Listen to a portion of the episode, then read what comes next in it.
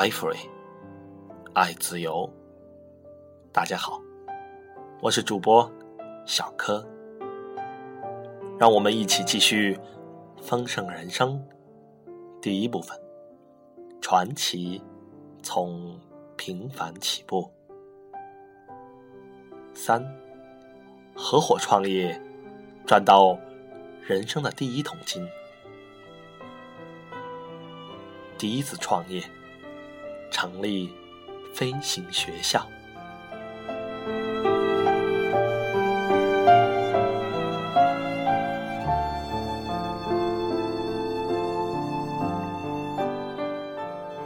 杰买下了一架他在底特律找到的由 PIPE 公司生产的单螺旋桨双人座飞机，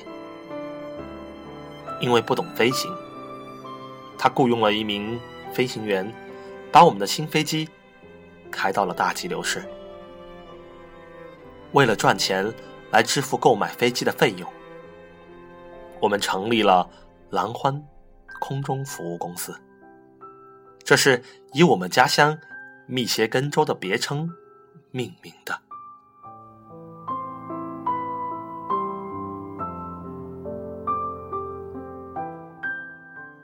当时，我们还有另一名合作人，吉姆·波斯切。他是我们高中时的朋友，暂时也是飞机技工。但在我们创业后没多久，他告诉我和杰，他另有生涯规划。他决定去读加尔文学院，后来在普渡大学取得了。航天工程博士学位，并在加尔文学院担任教授。他的人生证明，我们每个人都有不同的天赋，能以各种不同的方式成功。他没有成为企业老板，可是他拿到了工程博士学位，过着圆满、充实的人生。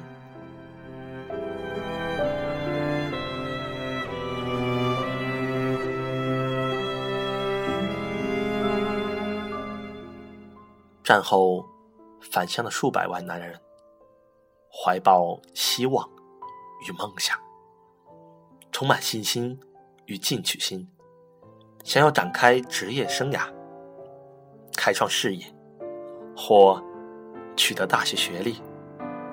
为了帮助他们，美国联邦政府实施了军人安置法案，为退役军人提供。接受职业训练和高等教育的经费。军人安置法案亦适用于飞行员训练，所以我们就开始营业了。大多数从战场上回来的人都不知道接下来该怎么办，因此我很高兴自己投资了七百美元开始创业。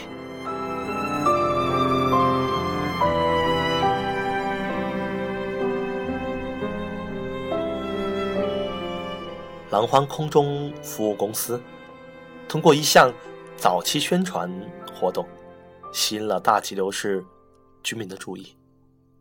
杰把我们的新飞机摆到了大吉流市闹市区的一个汽车展示间里，免费开放参观。或许现在很难相信，当时很多人还不曾亲眼看过飞机。他们在深感好奇，都特地过来参观我们这新奇的、有翅膀的交通工具。销售与宣传，最后成了我们的本业。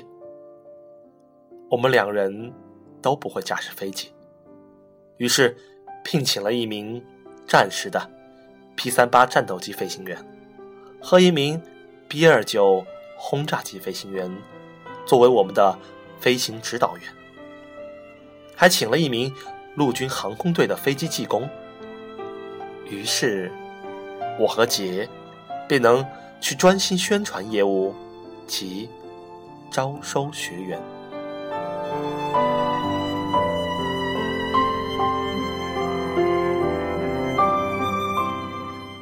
我们印制了飞行课程的广告单，上面写着：“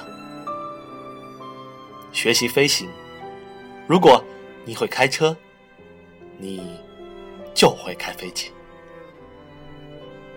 我们向潜在客户宣传说：“飞机是未来的主流交通工具，而且退伍军人上课。”还可根据军人安置法案获得补贴。我们的课程是成为飞行员或从事航空业的敲门砖。